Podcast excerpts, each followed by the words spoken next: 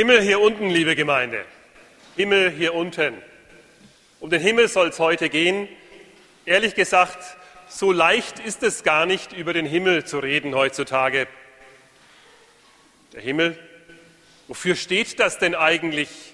Was sagen wir denn damit, wenn wir vom Himmel sprechen? Steht das für unsere Hoffnungen, für unsere Wünsche, für unsere Ziele, für das, was vor uns steht oder das, was wir aufgegeben haben? Wann reden Menschen bei uns eigentlich vom Himmel? Sie tun es, glaube ich, gar nicht so oft. Vielleicht, wenn sie ihre Hilflosigkeit spüren, vielleicht bei einem Unglück, bei einer Katastrophe, in einer Krise, dann, wenn sie sich den Mächtigen und den Mächten dieser Welt ausgeliefert fühlen. Dann reden Menschen, manchmal, bei uns heißt es so im Fränkischen, von droben, von dem da droben vielleicht. Manchmal auch von den Sternen. Da muss noch einer oben sein, der für Gerechtigkeit sorgt.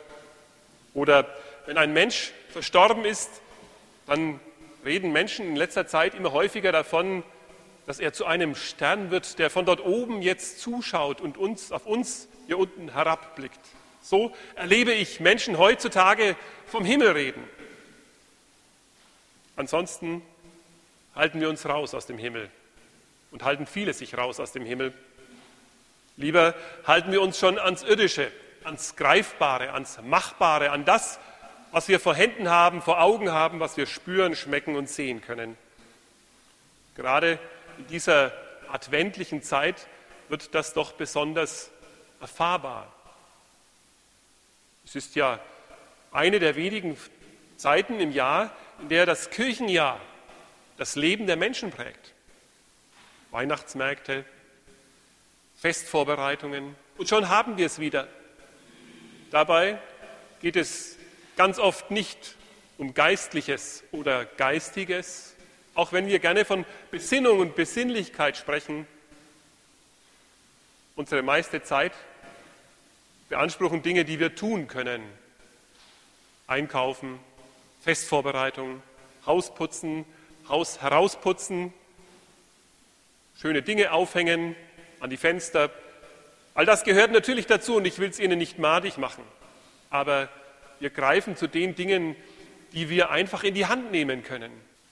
Und dazu kommen dann die Figuren, die für uns in diese Zeit gehören, vom St. Martin angefangen, über den Nikolaus, Ochs und Esel, die Engel hängen auch überall herum. All die Begleitfiguren, die wir eben im Advent so brauchen.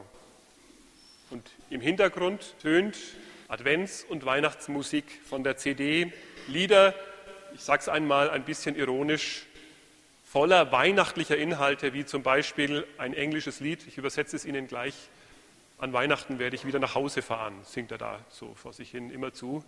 An Weihnachten fahre ich dann wieder nach Hause. Driving home for Christmas, ja, so wunderschön weihnachtlich, denkt man sich dann, jawohl, es wird wieder Weihnachten. Auch das gehört scheinbar dazu, zu den Dingen, die wir an Weihnachten tun. Fahren wir wieder nach Hause. Ich will das, wie gesagt, nicht schlecht machen. All das sind schöne Dinge und sie gehören natürlich auch zu unserer Advents- und Weihnachtszeit. Aber vielleicht sollten wir uns gerade hier in dem Gottesdienst einmal diese Frage erlauben. Was bitteschön hat das mit dem Himmel zu tun? Was bitteschön bringt uns daran einen Schritt näher an den Himmel? Was lenkt unseren Blick, öffnet unsere Herzen in all dem für den Himmel? Vielleicht reden wir gerade deshalb nicht so viel und so gerne vom Himmel, weil ja der Himmel uns auch an unsere Verantwortung erinnert. Der Himmel, das ist schon gewaltig. Und dabei meine ich gar nicht die Sterne über uns, auch die sind gewaltig. Aber wir wissen, der Himmel ist etwas Gewaltiges. Im Hebräischen, da ist das Wort Himmel ein Wort, das nur im Plural gesprochen werden kann. Das gibt es gar nicht in der Einzahl. Und damit wird schon ausgedrückt, damit ist irgendetwas Außergewöhnliches, etwas Unglaubliches gemeint mit dem Himmel. Und mit diesem Großen kommt auch eine große Verantwortung auf uns zu. Eine Verantwortung, die wir für unser Leben abgeben müssen und die uns im Himmel begegnet. Wie steht es mit dir und dem Himmel? Die Frage stellt sich ja auch immer wenn das Wort Himmel fällt. Und natürlich, so grenzenlos wie der Himmel ist, so grenzenlos ist diese Frage.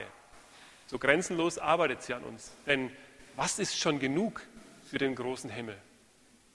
Wo soll man da anfangen und kann man da jemals aufhören, wenn man einmal sich Gedanken drüber macht? Was ist schon genug für den Himmel? Was ist gut für den Himmel? Der Himmel, ist das nicht der unermessliche Forderer des Guten von uns? Ohne Grenze und ohne Halten? Wisst ihr, Karl Marx kam mir in den Sinn, der gesagt hat, Religion ist Opium für das Volk. Und ich dachte mir, im Sinne des Himmels hatte er recht. Mehr Recht, als es ihm vielleicht bewusst war. Denn so mancher Glaube, so manche Religion ist nichts anderes als die Betäubung der Forderungen des Himmels. Wir können uns dem gar nicht stellen. Und dann versuchen wir es in Kanäle zu leiten. Versuchen wir es klein zu machen, sagen, wie kann ich es denn verlangen von den Menschen und wie kann ich das denn ableisten? Also genügt es für den Himmel, wenn ich einmal in der Woche in den Gottesdienst gehe? Oder genügt es für den Himmel, wenn ich einmal im Jahr in den Gottesdienst gehe? Das kann man ja regeln und sagen, jawohl, abgehakt. Der Himmel, abgehakt. Was muss ich tun, dass ich in den Himmel komme? Langt's, so und so viel zu tun? Oder muss ich noch mehr tun? Man kann das religiös in Kanäle leiten, ordnen, betäuben, möchte ich sagen, zur Ruhe stellen. Die Frage nach dem Himmel, so wird in der Religion darüber verhandelt, was ist zu tun? Und Sie merken, auch bei uns kann das passieren. Ist genug, dass ich mich taufen lasse, konfirmieren lasse, dass ich kirchlich bestattet werde? Reicht das für den Himmel? So kann man Religion und Religionsausübung auch als Betäubung verstehen. Betäubung dieser großen Frage, die der Himmel und seine Ewigkeit in unseren Herzen aufruft und herausfordert. Natürlich wollen wir nicht vergessen, dass man mit religiösem Tun auch vieles erreichen kann. Großes. Ob das nun in althergebrachten Formen ist oder auf ganz neue Art und Weise. Am vergangenen Samstag vor acht Tagen, als dieser Unfall, dieser schreckliche Unfall in der großen Show am Samstagabend passiert ist, da stand ein junger Künstler hinter dem Vorhang der Bühne, Justin Bieber, und sagt so, 5,5 Millionen Nachfolger hat er, also Jünger. Heutzutage nennt man das Follower bei Twitter. Dieser Justin Bieber hat also seinen Nachfolgern ganz kurz eine Nachricht zukommen lassen. Bitte betet für Samuel. Und diese Bitte hat eine Welle des Gebetes im Internet ausgelöst. Andere Künstler haben sich angeschlossen. Bitte betet für Samuel. Toll, was wir tun können. Was wir Menschen organisieren können und auf die Beine stellen können, ist wirklich fantastisch. Und doch, was ist morgen davon noch übrig? Was wird in einem Jahr von dieser Bitte noch übrig sein bei den Menschen? Wir tun es und wir haken es ab. Erledigt. Wir haben doch das Gute getan, oder? Auch ein Gebet, liebe Gemeinde, darüber wollen wir uns nicht hinwegtäuschen. Es kann zu einer abgehakten Leistung am Morgen, am Mittag und am Abend werden, ohne dass wirklich etwas dahinter steht. Natürlich macht es uns auch ein bisschen nachdenklich, dass dieser Justin Bieber gerade ausgerechnet jetzt eine Single veröffentlicht hat mit dem Titel Pray, also Bete, passt ja auch gut zusammen. Aber es ist vielleicht für uns als christliche Gemeinde auch eine Herausforderung, auch zu beten und zu sagen, Gott, steht diesem 16-Jährigen bei, wenn er da im Rampenlicht steht, wenn er solche guten Aufforderungen macht, sei du ihm nahe. Dass er nicht heute, das haben wir nämlich auch schon öfters erlebt, das Image des guten Jungen vermarktet und in fünf Jahren dann, wenn das Geld auf diese Art nicht mehr fließt, das Image des Bad Boys, des bösen Jungen. All das hat es auch schon gegeben. Gott stehe ihm bei. Religion kann vieles tun.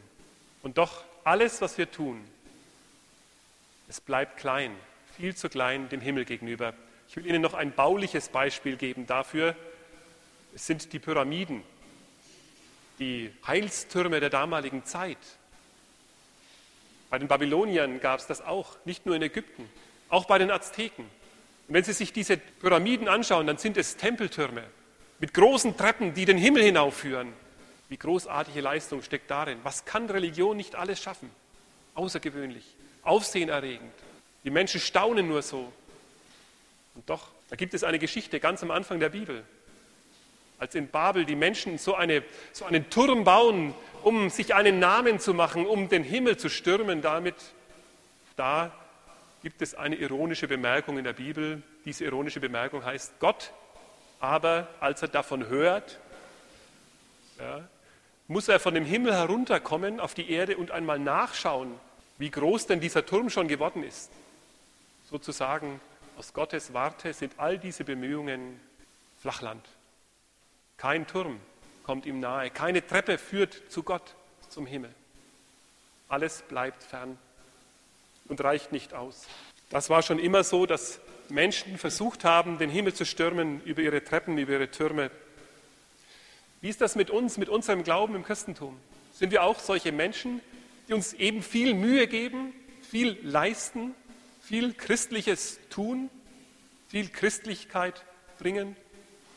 Ich glaube, das Christentum ist in sich immer auch Religionskritik. Auch schon im Judentum war das so. Kritik an der Religion. Nein, das geht so nicht. Wir können keinen Turm bauen, der bis in den Himmel reicht. Wir können Gutes tun und damit viel erreichen und wir sollen es auch. Aber den Himmel stürmen wir damit nicht. Das gelingt uns nicht. Ja, wenn der Himmel abgeschafft wird, wie wäre es damit? Dann hat man doch auch nichts mehr zu tun mit diesen unermesslichen Forderungen des Himmels. Das kann man tun nicht mehr vom Himmel reden, den Himmel einfach ausschalten und sagen, nein, Himmel, Leute, vergesst die ganze Sache. Was wird dann werden? Dann, liebe Gemeinde, kommt die ganze maßlose Größe des Himmels, die unermessliche Größe des Himmels hinein in unser Leben. Das Leben der Menschen, es will maßlos werden. Das alles muss dann ins Leben hineinkommen. Nichts darf verpasst werden. Nichts darf mehr fehlen. Alles die unermessliche Größe des Himmels muss ins Leben hineingedrückt werden. Und Menschen werden maßlos und maßloser. Leben auf Kosten anderer, sich selbst einen Himmel auf Erden. Darum, wir verheben uns, wenn wir den Himmel abschaffen. Auch so werden wir ihn nicht los. Denn immer noch wird uns der Himmel in seiner ganzen Größe treffen. Wie soll man sich und wie kann man sich den Himmel denn dann vorstellen? Ist es überhaupt möglich, sich den Himmel vorzustellen. Das Theaterstück heute, es erzählt eine erfundene Geschichte aus einem erfundenen Himmel, aber die Geschichte, sie will uns die Augen öffnen für einen anderen Himmel, für den Himmel Gottes, für Gott selbst. Ich bin ratlos. Ich weiß echt nicht, was wir noch tun sollen. Die Menschen scheinen für die Geheimnisse des Himmels taub und blind geworden zu sein. Naja, es hat ja auch schon lange keine Offenbarungen mehr gegeben. Es ist ewig her, dass einer von uns als Bude auf der Erde war. Ich glaube, es tut den Menschen nicht gut, immer nur mit sich selber zu beschäftigen. Ich finde es auch langweilig, wenn wir immer nur unter uns sind. Mhm. Gabriel ist echt schon ganz schön lange bei Gott bin ja gespannt, was der Herr von unseren Vorschlägen hält. Ich finde meinen Vorschlag mit einer richtigen Naturkatastrophe ja nach wie vor toll. Also ich weiß nicht. Doch. Früher haben die Naturkatastrophen die Menschen doch auch immer wachgerüttelt oder zumindest zum Nachdenken gebracht. Aber eine Strafaktion kann doch kein himmlisches Mittel sein. Wahrscheinlich haben gerade solche Mittel unseren Ruf am meisten geschadet und den Himmel unglaubwürdig gemacht. Jeder, der gegen den Himmel misstrauisch ist, beruft sich auf solche Katastrophen. Denk mal an die Sintflut. Danach sind die Menschen auch nicht besser geworden. Nein, ich finde es viel sinnvoller, den Menschen in voller Ausrüstung entgegenzutreten, so richtig mit Glanz und Gloria. Dass sie so richtig überwältigt sind und ihre Augen einfach nicht vor der himmlischen Realität verschließen können. Hm, damit machen wir bestimmt einen tollen Eindruck. Aber wie soll es dann weitergehen? Sollen wir die ganze Zeit vor ihnen stehen bleiben? Und wenn sie uns nicht mehr sehen, bleiben ihnen nur unsere Heere in Erinnerung. Ich hätte Sorge, dass sie unseren Auftritt als Vorbild nehmen, selber Heere aufzustellen.